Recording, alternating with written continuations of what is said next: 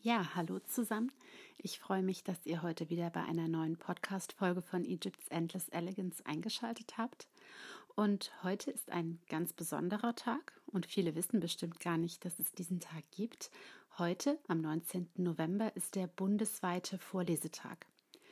In vielen Bibliotheken und Buchhandlungen gibt es heute Events, bei denen etwas vorgelesen wird und dieses Jahr vor allem zum Thema Freundschaft und Zusammenhalt. Das Ziel ist es, vor allem Kinder und Jugendliche zum Lesen zu bringen, ihnen den Zauber von Geschichten zu zeigen und wir wollen heute dazu auch einen kleinen Beitrag leisten. Geschichten zu erfinden und zu erzählen ist ein jahrtausendealtes Kulturgut. Geschichten haben sich Menschen sicherlich schon erzählt, lange bevor es Schrift gab, mit der die Geschichten überhaupt aufgeschrieben werden konnten.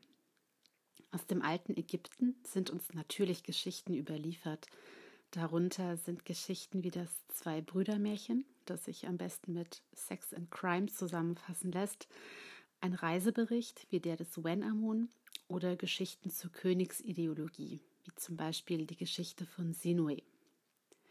Was es natürlich auch gibt, das sind Göttermythen.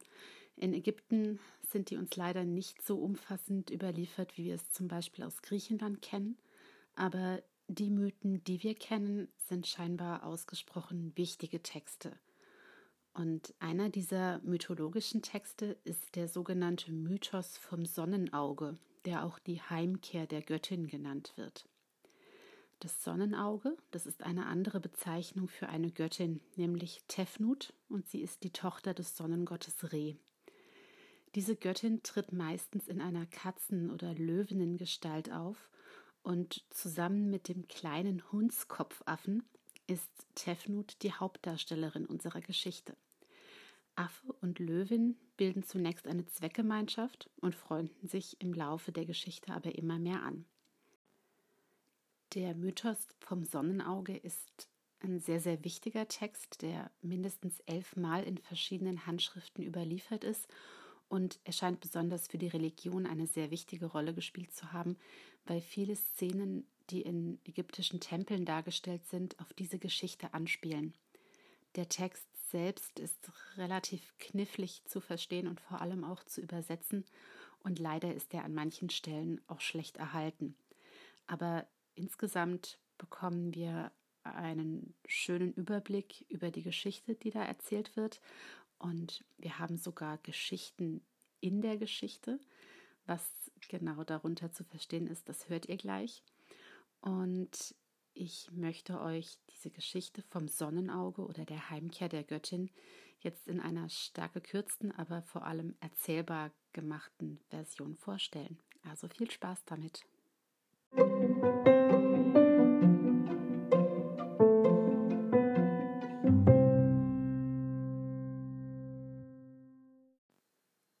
Tefnut, die Tochter des Sonnengottes, hat Ägypten verlassen. Wahrscheinlich hat sie sich mit ihrem Vater gestritten und es fielen beleidigende und hässliche Worte. Jedenfalls ist sie zornig in das weit im Süden liegende Nubien geflohen. Dort haust sie als gefährliche Löwin und wird in Ägypten schmerzlich vermisst. Ihr Vater sendet den kleinen Hundskopfaffen aus, damit er Tefnut nach Ägypten zurückholt. Aber wie kann ein kleiner Hundskopfaffe das nur bewerkstelligen? Nun, der kleine Hundskopfaffe ist eine Plaudertasche und versucht sie mit Worten zu überzeugen. Die Kinder Ägyptens rufen nach dir. Der König und die Großen des Landes haben Sehnsucht nach dir. Nichts ist mehr wie vorher, seit du Ägypten verlassen hast. Der Festjubel ist mit dir fortgegangen, es gibt keine Feiern und keine Trunkenheit mehr. Die Herzensfreude hat Ägypten verlassen, und alle sind im Streit miteinander. Meine Herrin, durch dein Weggehen ist Ägypten in Bedrängnis. Der kleine Hundskopfaffe sah auf die Katze, und ihr Herz und Gesicht waren traurig und bekümmert. Sie stand still mit gesenktem Kopf und starrte auf ihre Krallen, als würde sie über etwas sehr nachdenken müssen. Ihre Augen weinten dicke Tropfen, so wie der Himmel im Unwetter. Der kleine Hundskopfaffe erkannte die Gelegenheit und sprach Wende dich wieder Ägypten zu. Du bist für Ägypten wie die Überschwemmung, wenn die Felder trocken sind. Der Staub deiner Füße ist angenehmer als der Staub der leeren Kornspeicher, und deine Augen sind schöner als der Himmel, wenn er wolkenlos ist. O Edle, lass uns nach Ägypten gehen. Nimm das Jubeln mit dir, und es wird für dich ein Fest gefeiert werden. Du liebst doch dein Land, also sprich es schon aus. Komm mit nach Ägypten. Hör zu, ich will dir eine Fabel dazu erzählen, sie passt auf uns beide. Eine Weihe und eine Geierin, die Freundschaft schließen und dann. Er wollte noch weiterreden, aber die Katze erkannte, dass er sie mit seinen Worten bedrängen wollte und wurde sehr zornig darüber. Sie verwandelte sich in ihre Gestalt einer wütenden Löwin, sechs Gottesellen lang und dazu passend in Breite und Höhe. Sie schlug mit ihrem Schwanz, ihr Rücken hatte die Farbe von Blut, und ihre Augen und Blicke loderten wie eine Flamme und strahlten Hitze aus, so wie die Sonne in der Mittagshitze.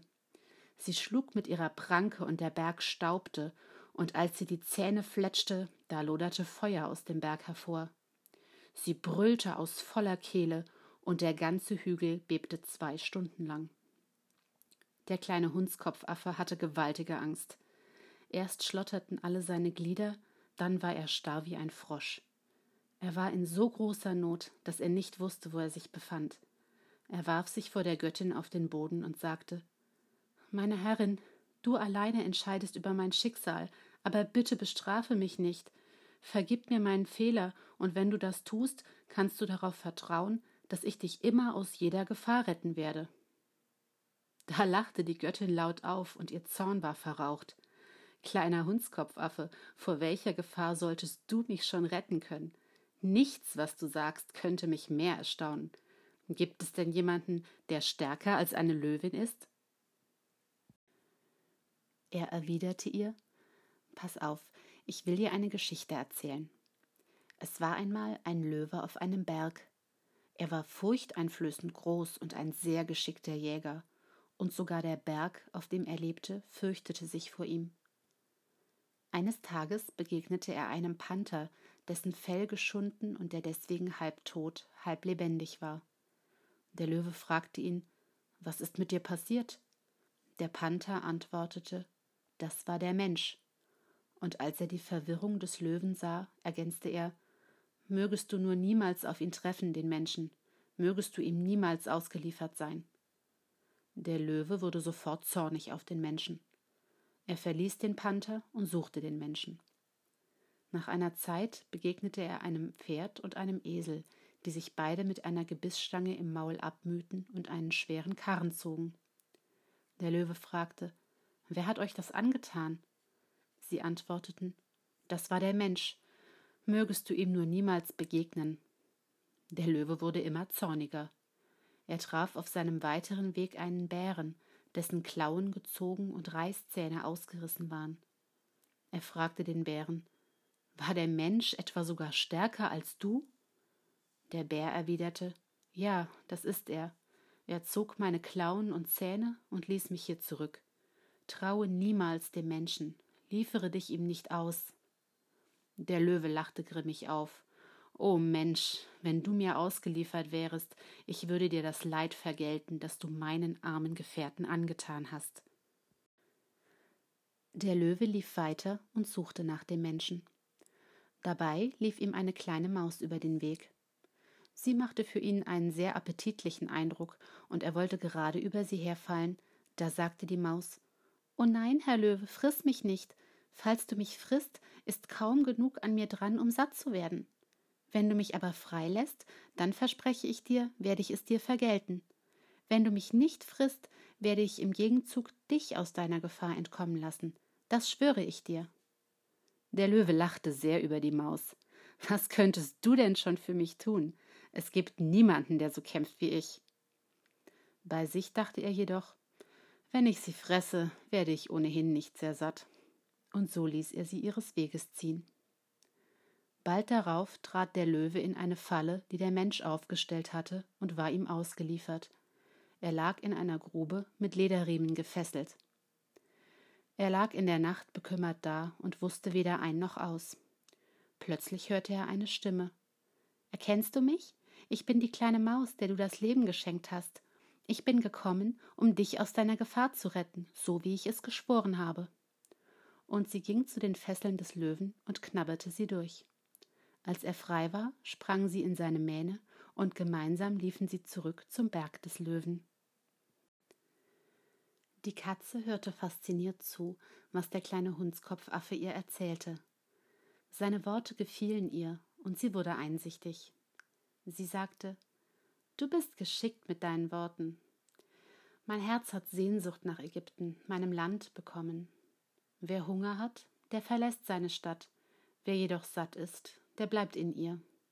Gehen wir also zusammen nach Ägypten zurück? So ging der kleine Hundskopfaffe vor der Katze her und erzählte ihr kleine Scherze auf dem Weg, während ihr Herz sehr glücklich darüber war. Schließlich erreichten sie zusammen Theben. Man meldete es Reh, ihrem Vater, und er war außerordentlich glücklich. Er begrüßte Tefnut und alle feierten sie ein großes Fest. Sie erzählte ihm die Geschichte des kleinen Hundskopfaffen, wie sie ihm begegnet war und was er alles erzählt hatte. So wurde der kleine Hundskopfaffe mit Opfergaben belohnt, und man dichtete sogar Hymnen auf seinen Namen.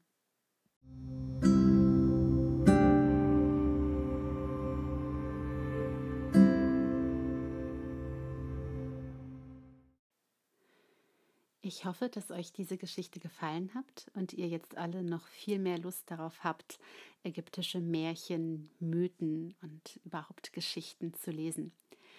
Ich hoffe auch, dass wir uns bald an dieser Stelle für eine neue Podcast-Folge wiederhören und wünsche euch bis dahin eine gute Zeit.